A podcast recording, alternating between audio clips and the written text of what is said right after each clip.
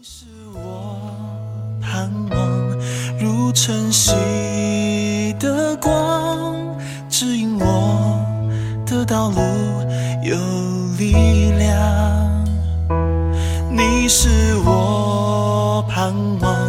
如星宿的光，牵引我前方路有指望。各位弟兄姐妹、各位好朋友们，大家早安。呃今天我们要读到以赛亚书的三十二章，我念九到二十节。安逸的妇人呐、起来听我的声音；无忧的女子啊，侧耳听我的言语。无虑的女子啊，再过一年多必受骚扰，因为无葡萄可摘，无果子可收。安逸的妇人啊，要战惊；无虑的女子啊，要受骚扰，脱去衣服，赤着身体，腰束麻布。他们必因美好的田地和多结果的葡萄树捶胸哀哭，荆棘蒺藜必长在我百姓的地上，又长在欢乐的城中和一切快乐的屋房屋上。因为宫殿必被撇下，多民多民的城必被遗弃，山冈望楼永为洞穴，做野驴所喜乐的，为羊群的草场。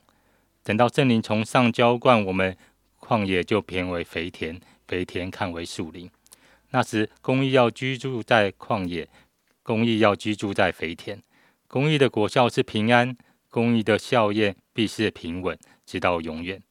我的百病必住在平安的居所，安稳在住宿平安的安歇所。但你们要降冰雹，打倒树林，城必被拆去，被全然拆平。你们在各水边撒种，放牧牛驴的有福了。今天在我们这边分享的是明餐传道。谢谢韶哥。我们今天要来看到以赛亚书的三十二章。好，我想我们读到这里，其实我们应该蛮常感受到以赛亚这个先知他蛮无奈的。好，他领受了上帝的吩咐，要劝告犹大国呢能够专心的来依靠神，但是呢，他的提醒常常好像是被拒绝，没有被听见。在那个时候，好像。不管是国王或者是百姓，也许他们觉得他们的社会那个时候看起来还算安全，还算安定，而且好像物质条件蛮丰富的。但是其实却是一个好像外面看起来很好，里面如果你仔细的看社会，就会知道当时的社会秩序，或者是道德伦理，或是他们的宗教信仰生活，其实却是乱七八糟。在今天三十二章的前半部呢，上帝就安慰以赛亚，好像真的有一天那个真正合乎神心意的弥赛亚会兴起，他会用公平跟公义来掌权啊、不只是那位君王的兴起，还有一些忠心跟良善有见识的人也会成为领袖的团队，跟这位弥赛亚的君王一起治理，会带来新的次序。所以到那样的一个时候，整个社会的风气也会被翻转，百姓的眼睛被打开，耳朵被打开，他们能够分辨。好像在那样的一个状况里面，我想这个对以赛亚来说，应该是他心里面很渴望的，因为好像当他被呼召的时候，他就知道这些百姓是不会听的，他们的心是很硬着的。但是呢，上帝却给带下了这样的一个安慰，在呃这个先知的心中。那到了我们刚才读的这个后半部呢，以赛亚就警告这些住在应许之地，好像这些的百姓，他们住在应许里面，他们的眼睛因为生活的丰富，好像生活没有什么好担忧的，所以他们其实是被麻痹了。他们已经住在这样的一个安逸当中，他们的属灵变得。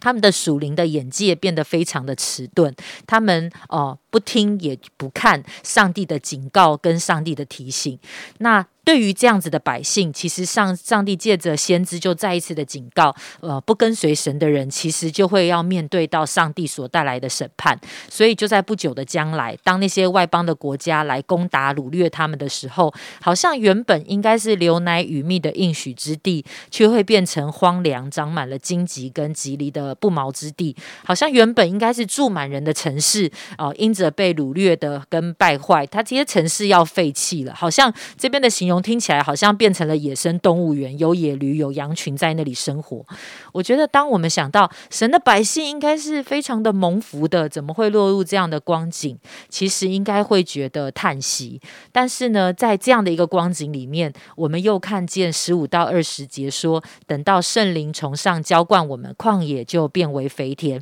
肥田看如树林。那时公平要居在旷野，公义要居在肥田。公义的果效必是是平安，公义的效验必是平稳，直到永远。好，我的百姓必住在平安的居所，安稳的住处，平静的安歇所。你们要，你们在各水边撒种，牧放牛驴的有福了。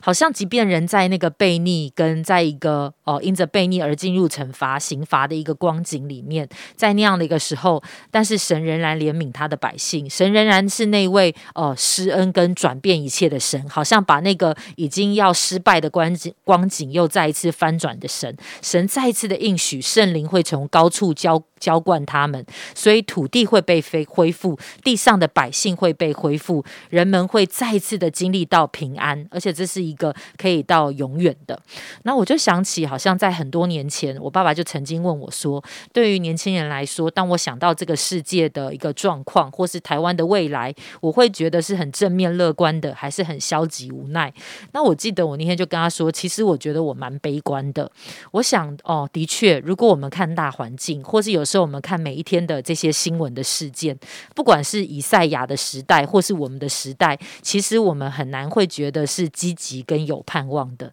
但是即便在这样的一个艰难环环境中，甚至是即便是像以色列的百姓，是因为他们的悖逆而受到管教，在困苦的里面，上帝仍然会赐下那个安慰跟盼望的信息，不但是预告那个弥赛亚有一天这位真正合神心的弥赛亚来，好像借着耶稣基督的道成肉身，圣灵也降下，会赐给每一个相信他的。其实我们就相信那个神所预备的恩典，幕后的恩典仍然。是大的，所以好像对我们来说，其实我们信靠这位在历史中掌权的神，不只是耶稣基督已经道成肉身了，有一天他也会再来的信息，我们就深深相信神的国会在地上展展开，神的主权会翻转各个国家跟社会，并且有一天那个新天新地，我们带着期盼新天新地的这样的一个应许。那在这样的一个等候的过程当中，其实呃，虽然仍然有许多的挑战，但是我们的。心里面也要警醒，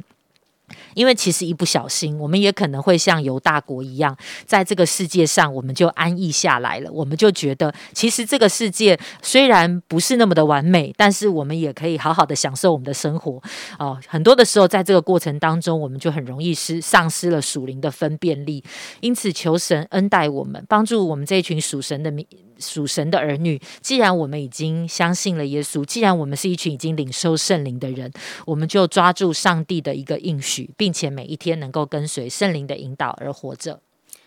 谢谢明山传道的分享。是的，我们这些相信耶稣基督并且领受圣灵的人，我们真的能够抓住神的应许吗？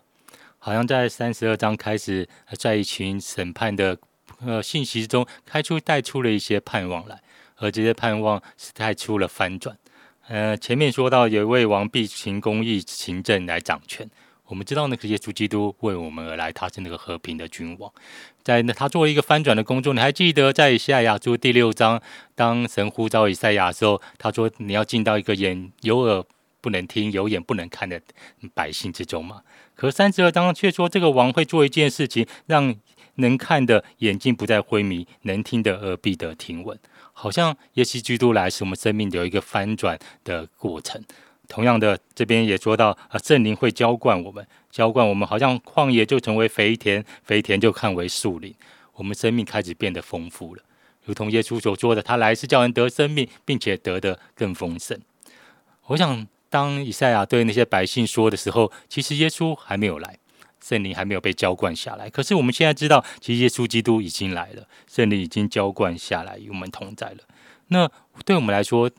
你你会有什么样的感觉呢？或者你怎样来相信神的应许，来依靠他，而不是然后如同当初的以色列，你仍然四处寻找帮助，而是我们真的知道，其实这位公义的王来到我们中间，我们生命开始被反转，我们更多的渴慕，好像圣灵浇灌在我们身上，因为我们这知道，这才是我们生命唯一得到丰富、回到解决的唯一的道路。我们一起来祷告。主要感谢主，愿你的话从来都不废去。主要是的，愿你应许，主要一位公义的王要临到我们的中间。主要感谢你，好像耶稣基督为我们降生，使我们因着耶稣，我们的生命开始得以反转。主要感谢你，因为你应许你要圣灵要浇灌下来。是的，愿你的应许，你我们好像已经领受了圣灵，可是帮助我们更加的渴慕来到你面前，可你更多的来浇灌我们。求你的公义在我们生命中来掌权。感谢你，这样祷告奉主耶稣基督的名，阿门。你是